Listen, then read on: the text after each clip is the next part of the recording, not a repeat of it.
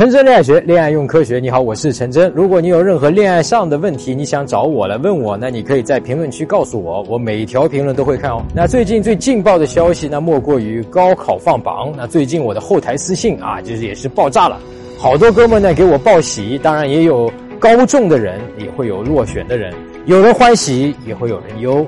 那么没有考上的哥们儿呢，现在肯定是情绪很低落的啊。那这是很正常的，毕竟辛苦付出、努力了这么久，最后没有得到自己预想的、想要的结果，难免内心有一些失落啊。甚至在那些考得比较理想的那些哥们儿面前，难免啊会有一些自卑啊。甚至有个哥们儿发消息来说呢，看到这个考试结果啊，他甚至都有些抑郁了。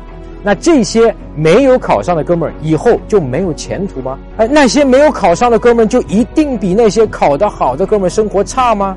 这些哥们儿以后就只能生活在别人高学历的阴影下吗？当然不是。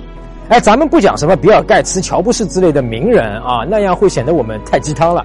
我们可以看一下网络上比较火的芜湖大司马啊，他的学历并非有多高。而是找到了自己擅长的东西。我们客观的讲啊，并不是所有的人都擅长学校里的这种学习方式，也并不是都对学校里提供的这些学科都感兴趣。但不代表你就是一个没有价值的人啊，或者在这个社会上没有发展空间和没有前途的。所以说，哥们儿啊，如果你高考结果不太理想，又不打算复读的话，现在复读比较难啊。我建议你啊，尽快的进入社会，可以先去发现自己感兴趣的点。你要知道，学历虽然是社会上的一个指标，但并不是一个非常硬性的门槛。你可以学习了解当下最热门的技能。这个雷军曾经说过一句话：只要站在风口上，猪也能飞上天。当然，如果你发现自己喜欢的并不能够保证当下的或者你未来的生活，那你也得必须去学习一些让自己能够当下生存下来、活得好的技能啊！绝对不能够毕业之后在家里就这么啃老，对吧？那如果你爸妈家里环境不错，可以啃，那也没有问题。但是如果啃不起，那是不能啃的。这样，任何一个女生可能都不会看得上你啊！还是那句话，结合自己的兴趣爱好，就像刚刚提到的那个大司马啊，他就是从自己喜欢的领域出发呀，并且将它发展成了自己的职业呀，而且呢，现在做的也很成功啊。当然，这些考的还算理想的哥们儿啊，这几天也开始陆陆续续填报志愿了。那填报一个好的专业，也是第二次高考啊，你不能小看。这里我要提醒一点啊。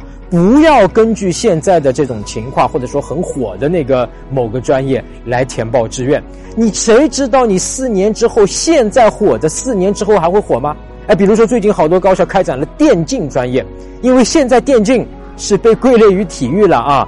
哎，那你能确保这个四年之后，或者五年之后，这六年之后，这个电子竞技行业会是什么样呢？会像现在一样火吗？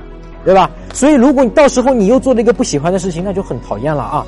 所以建议你啊，客观的看待就业市场的发展趋势，并且尽量的按照自己的主观意愿去选择自己想做的事情。啊，喜欢做的事情，那么这样大概率不会后悔自己的选择，好吧？之前其实关于这个我们讲过怎么去选专业，你可以看一下我们关于选专业的那期节目。那这一期的科学恋爱就先聊到这里，更多更具体的关于恋爱的干货和方法技巧呢，你可以订阅关注我，我们下周再见。